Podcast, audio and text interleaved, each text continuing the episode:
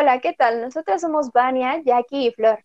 Bienvenidos nuevamente a un capítulo más de terapia física y neurología del adulto y el adulto mayor. El día de hoy hablaremos de un nuevo tema que en lo personal me parece muy interesante. Cuéntanos de qué se trata, Jackie. Claro, el programa de hoy se llama Todo lo que debes saber de la esclerosis múltiple.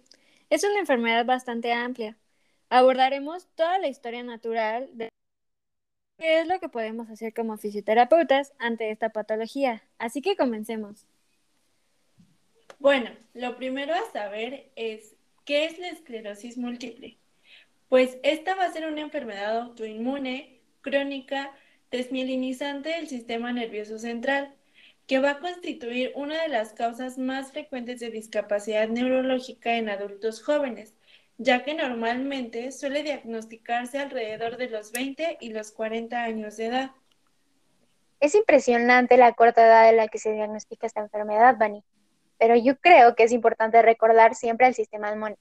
recordarlo resulta fácil si nos imaginamos que este es como un equipo de karate que defiende al cuerpo contra los enemigos, tales como bacterias, virus e incluso el cáncer. Pero estos karatecas no lo lograrían de no ser por los diferentes tipos de artes marciales que presentan, es decir, las células del sistema inmune que tienen diferentes tipos de defensas. Sin embargo, es diferente en las personas con esclerosis múltiple, ya que la forma en la que las células del sistema inmune funcionan se ve alterada. Vaya que sí parece muchísimo más práctico recordarlo de esta manera, Flor. Y bueno, continuando con el tema, es momento de hablar de las células B serán un tipo de defensa que formarán parte del sistema inmune. A medida de que estas células maduran, sus funciones van cambiando y dichas funciones estarán dadas por las proteínas presentes en sus membranas. Retomando el ejemplo de Jackie, podemos compararlo con los cinturones del karate, que cambian de color en función de sus habilidades. Y a todo esto, ¿tú sabes de dónde salen las células B, Jackie? Claro, esto es muy simple. Las células B comienzan como células madre en la médula ósea. Es como su lugar de entrenamiento en el karate, más o menos. Es ahí donde van a aprender a convertirse en defensores. Después se van a mover a distintos centros de formación, como el vaso y los ganglios, para aprender a identificar a los enemigos. Una vez que llegan a la circulación, esta van a estar en busca de enemigos que quieran atacar al cuerpo.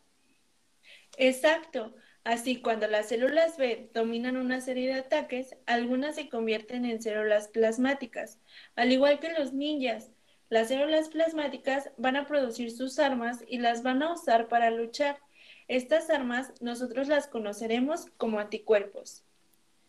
Bueno, pero ¿de qué manera se va a relacionar esto con la enfermedad? Pues mira, Jackie, en los pacientes con esclerosis múltiple van a ocurrir dos acontecimientos que van a provocar que varíe la forma en la que las células trabajan para atacar al enemigo. En primer lugar, el muro que mantiene las células B fuera del cerebro se va a romper. Esto va a permitir que algunas células B entren al sistema nervioso y una vez dentro, en lugar de actuar como defensores, deciden atacar a la mielina propia que recubre y sirve de aislamiento de las células nerviosas. Las células plasmáticas pueden utilizar sus armas anticuerpos para atacar a la mielina. Claro, yo creo que de esta manera ya queda muchísimo más claro, porque entonces, básicamente, estos anticuerpos pueden causar un daño directo o llamar a los defensores del sistema inmune para que ataquen a la mielina, ¿no es así? Y entonces existirán casos en los que las células B, con ayuda de las células T, reconocerán y atacarán a la mielina como si ella fuera el enemigo. Tienes mucha razón, Manis. Solo debes recordar que este tipo de células T es como un entrenador que va a enseñar a otro tipo de células T a luchar contra la mielina. Tanto las T y la B van a enviar señales llamadas citoquinas para reclutar otros tipos de defensas que causan inflamación. Además, las células B y T pueden unirse para construir un centro de entrenamiento en el revestimiento del cerebro. Esto con su formación mientras destruyen la mielina durante más tiempo. Justamente como lo comentan, este proceso del autoataque produce diferentes síntomas característicos en quien presenta esta enfermedad, los cuales pueden ser el entumecimiento o debilidad en una o más extremidades, y estos normalmente van a estar presentes en un hemicuerpo a la vez. También se pueden presentar sensaciones de choques eléctricos y sobre todo al movimiento en cuello. así como temblores, alteraciones de la coordinación o incluso la presencia de una marcha inestable. Además de estos síntomas, vamos a tener algunos otros adversos como problemas en el habla, ya que muchas veces estos pacientes pues suelen hablar arrastrando un poquito las palabras. También pueden presentar fatiga, mareos, problemas con la función sexual y es muy, muy, muy común que presenten problemas de visión. Y dentro de esto podemos incluir desde una visión borrosa o doble hasta una pérdida parcial o completamente. Así es. Por esto, es muy importante que conozcamos las causas o los factores de riesgo que podrían estar implicados en la presencia de la enfermedad. ¿No es así, Jackie? Claro, como lo mencionas, existen en la actualidad diversas causas y factores a los que se les atribuye la esclerosis múltiple. Dentro de los más destacados se encuentran la susceptibilidad genética, los antecedentes heredofamiliares, la presencia de toxicomanías como fumar, la falta de vitaminas o infecciones víricas. Y a todo esto, ¿ustedes sabían que existen distintos tipos de esclerosis múltiple? Vamos a hablar un poquito sobre esto para que nuestros oyentes puedan escuchar y entender un poquito la diferencia. ¿Por qué no nos cuentas sobre esto, Vani? Claro que sí. Primero, hablemos de la esclerosis remitente recurrente. Este es el tipo más común y en este la presentación de los síntomas se va a dar por lo que conocemos como brote. Con brote nos vamos a referir a un periodo en donde van a resaltar ciertos signos y síntomas que pueden variar de un episodio a otro. Posterior a que se presenta este brote, los síntomas van a ir disminuyendo o desapareciendo por completo. Esto será por un periodo de tiempo que puede ir desde días hasta meses. Pues yo creo que la diferencia es muy notoria con el siguiente tipo. Esta es la esclerosis múltiple primaria progresiva. Basta con leer su nombre para darnos una idea de qué pasa aquí. Este tipo está caracterizado por la aparición de los síntomas es progresiva, especialmente aquellos síntomas relacionados con la habilidad de caminar y la fuerza muscular, y a diferencia del anterior, a esta no va a existir un cese de los síntomas. Bueno, pero ahora pasemos a la esclerosis múltiple secundaria progresiva. ¿Qué te parece si nos hablas de este tipo, Flor? Claro, bueno, pues esta va a tratar de un empeoramiento neurológico progresivo que puede estar relacionado o no con los brotes y que va a cursar después de una esclerosis múltiple recurrente remitente, aunque existe el caso de algunos pacientes que logran mantenerse estables durante muchísimos años sin entrar nunca en esta fase progresiva. Y por último, vamos a tener la esclerosis múltiple progresiva recurrente. Esta va a ser el tipo menos común y se va a caracterizar por una progresión constante de la enfermedad, pero sin remisiones.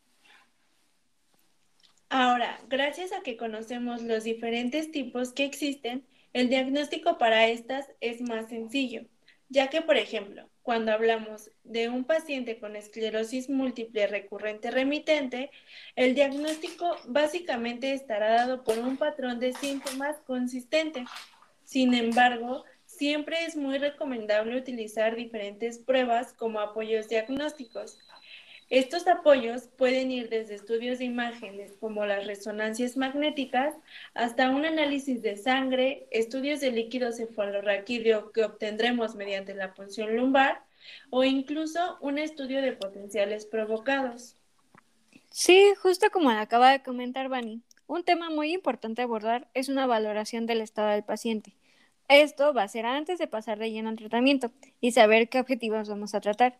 La valoración que les comento es una escala conocida como la escala de Kruske. Esta va a evaluar al paciente en ocho sistemas funcionales y de esta manera va a tener un registro en la progresión de la enfermedad. Es en el que se va a evaluar la movilidad de las extremidades. Una, cerebelar, en donde se evalúa la coordinación o los temblores. Luego, vulvorraquídeo, que evalúa los problemas de habla, deglución y nistagmo. Posteriormente sigue la evaluación sensorial que evalúa entumecimiento o pérdida de sensaciones. El quinto aspecto es la función intestinal y vesical. El sexto es la función visual. Y por último, vamos a tener las funciones cerebrales que abarcan los aspectos mentales. Después de saber a fondo sobre la esclerosis múltiple, ahora llegamos a la parte más importante, que es cómo se trata en terapia física. ¿Nos puedes contar un poco de esto, Vani? Claro que sí, y qué bueno que preguntas eso, Flor, Pues mira, debemos de saber que vamos a tener distintos objetivos para tratar a los pacientes que padecen esta enfermedad. ¿Te gustaría saber cuáles son? ¿Por qué no escuchamos a Jackie?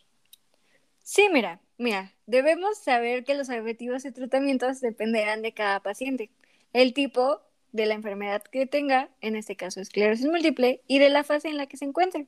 Sin embargo, de manera general, podemos incluir el reeducar y mantener todo el control voluntario disponible, así como el mecanismo postural normal. Esto va de la mano con mantener la amplitud completa del movimiento en todas las articulaciones y tejidos blandos. Y sí, también debemos entrenar el equilibrio y la coordinación. No dejemos atrás la estimulación sensitiva y perceptual. Por último, inhibir cualquier tono normal que se presente y entrenar la marcha siempre respetando la fatigabilidad del paciente. Así es. Y hablando ya propiamente del tratamiento para estos pacientes, podemos abordar la enfermedad utilizando muchísimas de las opciones que la terapia física nos ofrece. Por ejemplo, dentro de los agentes físicos que podemos utilizar está la termoterapia, que va a tener como principal efecto relajar los músculos, reduciendo la aparición de espasmos musculares. Esto aunado a la aplicación de alguna corriente eléctrica como podrían ser las corrientes interferenciales, y de esta manera vamos a propiciar un mejor efecto sobre el paciente.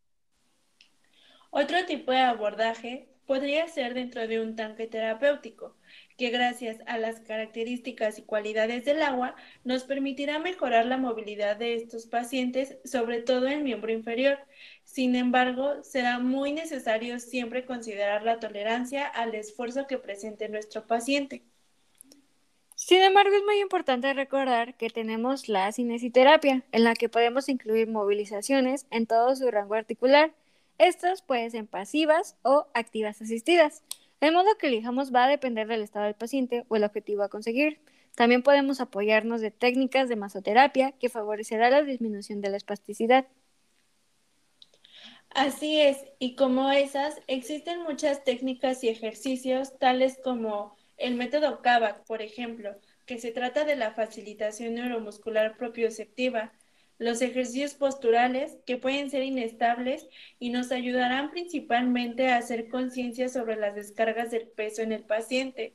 También existen los ejercicios que irán enfocados principalmente a las rotaciones, así como el trabajo con reeducación de la marcha mediante un tratamiento gradual que siempre, como ya se los habíamos mencionado, sea a tolerancia del paciente entre muchísimas otras opciones de tratamiento que nos ayudarán a dar una mejor calidad de vida a los pacientes que presentan esta enfermedad.